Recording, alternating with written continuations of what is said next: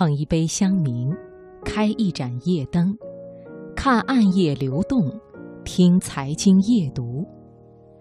听众朋友，晚上好，欢迎你收听中央人民广播电台经济之声财经夜读节目，我是刘静。智能触屏设备给孩子们带来什么？它会把下一代变成什么样的人？出生在触屏时代的孩子们，确实是在父母的焦虑中成长的。今晚首先开始的读热点，就请你听：触屏时代会给孩子带来什么？作者王思静，选自《中国新闻周刊》。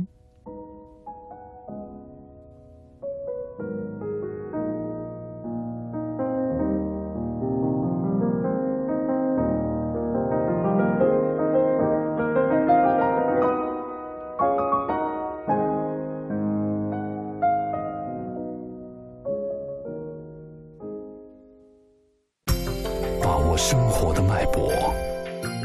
读出热点的精华，读热点。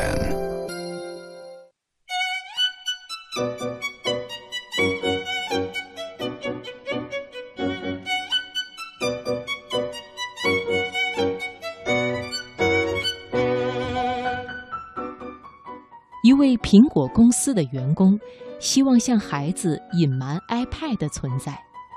尽管白天他会想尽办法拓展 iPad 的销售渠道，儿童游戏的产品经理石伟说：“成为父亲后，我第一个想到的就是如何让孩子远离 iPad。”他的朋友从不限制孩子接触平板电脑，结果孩子三岁时视力就只有零点五。于是石伟决定。在自己孩子八岁之前，禁止他接触 iPad，即使使用，每次也不能超过三分钟。腾讯网儿童频道在《数字小公民安全成长指南》中指出，百分之五十六的中国儿童初次上网的年龄低于五岁，而家长希望儿童第一次触网的平均年龄是七岁。但是，互联网低龄化的趋势没有也不会按照家长的心意逆转。中国互联网信息中心的数据显示，截至二零一五年十二月底，年龄低于十岁的中国网民超过一千八百万，未成年上网人群已经过亿，儿童的网络渗透率还在不断提高。当然，影响视力是家长的首要担忧。北京大学儿童青少年卫生研究所对1.5万名儿童进行了抽样调查，百分之三十二点四八的受调查儿童平均每天在 iPad、电视、电脑等电子产品上花费一到三小时。在十八岁以下少年儿童中，近视增速最快的是小学生。超过百分之四十的小学生存在近视问题，这个数字是二零零零年的两倍。然而，当 iPad 成为世界各地儿童最想要的礼物时，被触屏时代困惑的显然不只是中国的家长。二零一一年，美国儿科学会就提出建议，不要让两岁以下的孩子接触电子媒体。但是在移动互联不可逆转的趋势里，该学会又指出，电子设备有助于提高孩子的社交能力，但是并不建议三岁以下的孩子接触触屏设备。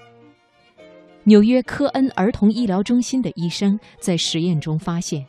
不到三岁就使用智能手机和平板电脑，会影响孩子学习走路和说话的速度。言语智力测验的得分也低于其他幼儿。然而，研究同时表明，相对于传统玩具，儿童更喜欢在智能手机和平板电脑上玩游戏。在触屏时代，交互设计师试图用精细的设计留住孩子们，也在用各种方式向家长示好。他们认为，既然趋势是注定的。为什么不能帮助孩子更好地融入这个趋势，让他们尽早理解数字媒体呢？近代儿童心理学家皮亚杰认为，学龄前儿童的早期认知发展是在触觉、视觉的互相配合中完成的，而触屏刚好融合了这两种感官，又将听觉加入其中，形象思维和想象力将被同时激发。我们不得不承认的是，当我们还在担忧触屏会缩短孩子的童年时，可能让我们变得更加孤独的虚拟现实时代正在走来。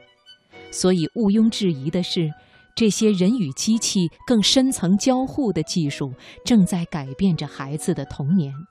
而不同领域的明星科技产品整合起来，或许就是陪伴当代儿童成长的哆啦 A 梦了。